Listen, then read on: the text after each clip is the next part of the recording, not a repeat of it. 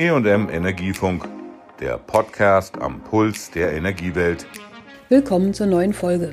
Ich bin Susanne Harmsen, Redakteurin beim Fachverlag Energie und Management. Unser Thema heute ist das traurige Dahinsiechen des Windkraftausbaus an Land.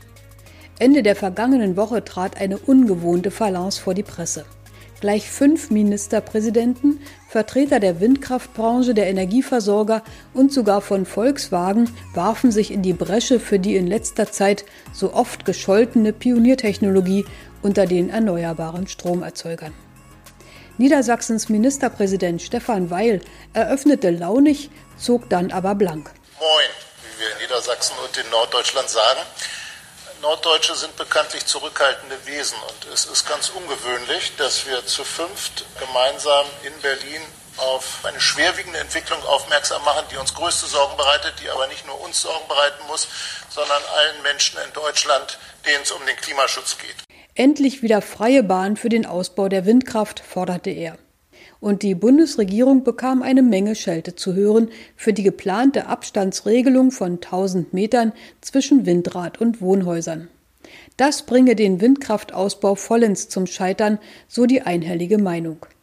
In diesem Jahr wurden weniger als 800 Megawatt Leistung an Windrädern neu gebaut.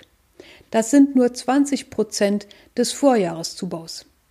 Das liege aber an Fehlern in der Vergangenheit, erklärte Wolfgang von Geldern, Vorstandsvorsitzender des Wirtschaftsverbandes Windkraftwerke.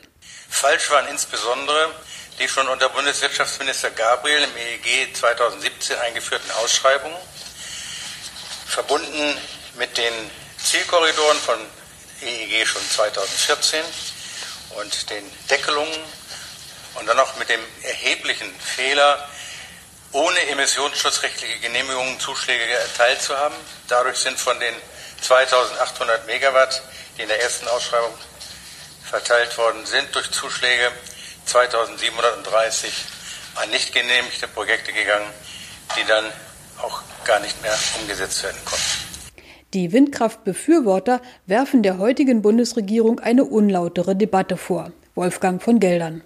Diese jetzige Bundesregierung hat im vergangenen Jahr auf eine parlamentarische Anfrage der FDP den Zusammenhang zwischen Akzeptanz und Abstandsregelung äh, selbst verneint und gesagt, diesen Zusammenhang sieht sie nicht und den gibt es nicht. Ich bin überzeugt, dass diejenigen, die den Bundeswirtschaftsminister aus seiner Fraktion heraus gedrängt haben, in diese Maßnahmen zu gehen, dass die in Wirklichkeit die Energiewende nicht wollen. Und hier geht es darum, dass sie das auch dann zugeben, was sie bisher nicht tun, sondern sie machen eine Politik der Nadelstiche, die die Windkraft schwächt und zum Erliegen bringt. Wer heute sich gegen die Energiewende stellt, der hat einfach die Zeichen der Zeit nicht verstanden.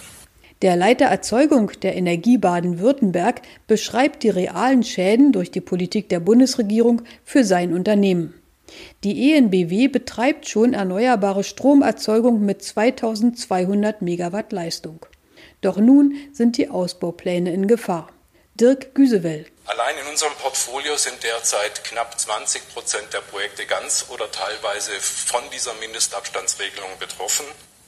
Das sind über 70 Windkraftanlagen oder ein Investitionsvolumen von ungefähr 400 Millionen Euro, das hier im Raum steht. Selbst ein CDU-Ministerpräsident zieht in den Kampf gegen die Regierungskoalition. Schon während der Debatten ums Klimapaket mussten er und andere eingreifen, um das Schlimmste in Sachen Abstandsregelung zu verhindern, erzählt Daniel Günther, Ministerpräsident von Schleswig-Holstein. Also, dass irgendetwas auf Druck der Union passiert, heißt nicht per se, dass es richtig ist. In dem Fall auf gar keinen Fall. Und glücklicherweise haben wir sehr, sehr frühzeitig davon erfahren, dass es diese Regelungen gibt, die im Übrigen noch viel dramatischer sein sollten.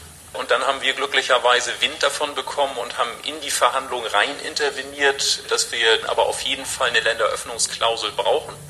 Von daher hat sich der Druck dann in dem Fall auch gelohnt. Er will die Entscheidung, wo Windkraftanlagen gebaut werden, den vorhandenen Gesetzen und den Ländern und Kommunen selbst überlassen. Dafür brauche es kein Bundesgesetz. Die Akzeptanz von Windrädern in der Bevölkerung sei auch gar nicht schlechter geworden, sagt eine aktuelle Studie der Fachagentur Windkraft an Land. Wolfgang von Geldern. 82 Prozent der repräsentativ Befragten haben dabei eine hohe oder sehr hohe Akzeptanz bestätigt. Und was sagen denn Menschen heute, die Windenergieanlagen im Umfeld stehen haben? 78 Prozent der Befragten haben signalisiert, dass sie gar keine oder eher keine Probleme mit diesen Windenergieanlagen haben. Diese Werte sind weitgehend stabil, also auch in den letzten Jahren kein Trend oder kein Einbruch, der zu beobachten ist. Dennoch ist die Branche zu Konzessionen bereit. Der Bundesverband Windenergie bot an, Kommunen mit Windrädern zu zwei Prozent an deren Umsätzen zu beteiligen. Manuela Schwesig, die Ministerpräsidentin von Mecklenburg-Vorpommern, unterstützt das. Sie hält nichts von der Idee der Bundesregierung, Kommunen über eine Grundsteuererhöhung die Windkraft schmackhaft zu machen. Wir wollen, dass es eine echte Beteiligung von Gemeinden gibt, wo Windparks aufgestellt werden, dass die Bürgerinnen und Bürger auch sehen, sie haben etwas davon. Einmal, indem die Gemeinde beteiligt wird und ganz klar, das ist mein Vorschlag, dort, wo Windparks vor Ort aufgestellt werden, müssen auch die Stromkosten für die Bürgerinnen und Bürger sinken. Ich kann es ganz schwer vor Ort erklären, dass wir mehr erneuerbare Energien produzieren, als wir selber verbrauchen im Bundesland und gleichzeitig die höchsten Nutzentgelte haben. Manuela Schwesig sieht ohne neue Windräder die deutsche Energieversorgung in Gefahr. Man kann nicht aus Atomkraft und äh, Braunkohle aussteigen und dann keinen Plan haben, wie die Energieversorgung sichergestellt werden soll. Und sie wird zu großen Teilen eben auch durch erneuerbare Energien sichergestellt werden können, wenn es richtig funktioniert. Und zum Klimaschutz gehören natürlich die erneuerbaren Energien. Die Windkraft ist eine Energieform, die bewiesen hat, dass sie dem Klima gut tut, dass sie wirtschaftlich sein kann und dass sie funktioniert. Und deshalb ist es völlig unklar, warum man jetzt Maßnahmen anstrebt, die diese Windenergie gefährden. In den nächsten Jahren müssten neue Windräder mit mindestens 4000 Megawatt Leistung jährlich hinzukommen, weil auch die heute 20 Jahre alten Anlagen allmählich ersetzt werden müssen. Nur so sei das Ziel der Bundesregierung im Klimapaket zu erreichen. Dort steht nämlich, dass im Jahr 2030 Anlagen mit 67.000 Megawatt Leistung in Deutschland Windstrom an Land produzieren sollen.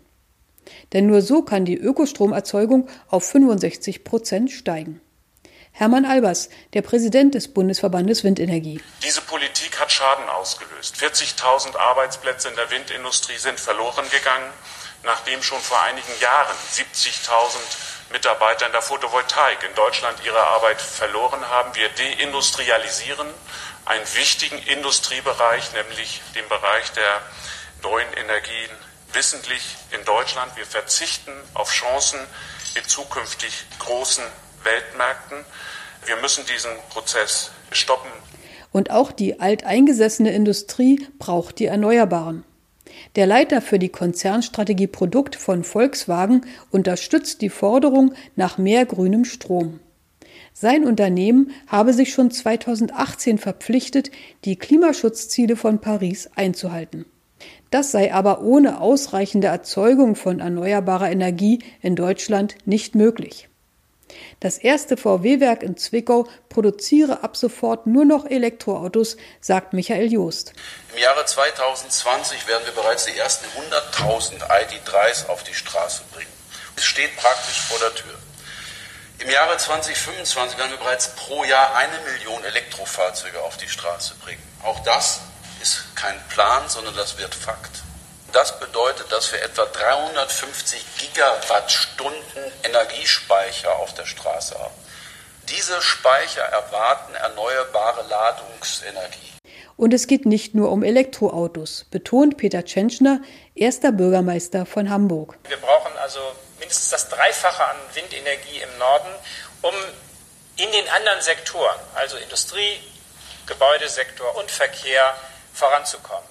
Im jüngsten Entwurf des Kohleausstiegsgesetzes sind alle Passagen zu den erneuerbaren Energien vorerst gestrichen. Doch das sei kein Hoffnungsschimmer, befürchtet Hermann Albers vom Bundesverband Windenergie. Die Trennung der Maßnahmen bedeutet zunächst einmal nicht, dass es zu einer Aufhebung oder Entlastung für die Aspekte der Windbranche kommt. Und im Gegenteil halte ich äh, die Mitherausnahme der konstruktiven und notwendigen Entscheidung für die Photovoltaik, die Aufhebung des 52 Gigawatt Deckels und den Anstieg der Offshore-Windenergie auf 20 Gigawatt für einen Versuch in dieser Zwischenzeit die Branchen gegeneinander aufzutreiben. Das wird der Bundesregierung nicht gelingen. Wir bekennen uns zur Säule aller erneuerbaren Energien. Allerdings ist die Säule der Onshore-Windenergie diejenige, die von der Bundesregierung am meisten belastet wird und die damit die Zielerreichung der Dekarbonisierung auch für die deutsche Industrie sehr stark gefährdet, denn es ist die größte Säule. Statt weiter durch Abstandsregeln oder eine Beteiligung an den Netzausbaukosten behindert zu werden, soll die Windkraft nun endlich entfesselt werden. Dafür müssten auch vereinfachte Genehmigungsregeln fürs Ersetzen, also Repowering alter Anlagen kommen, fordern die vereinten Windkraftverteidiger. Stefan Weil, SPD-Ministerpräsident von Niedersachsen. Die klare Erwartung an den Bundeswirtschafts- und Energieminister ist, dass er jetzt einen Plan auf den Tisch legt wie die Bundesregierung die Erneuerbaren ausbauen will und wie insbesondere auch im Windenergie die akute existenzielle Krise überwunden werden soll.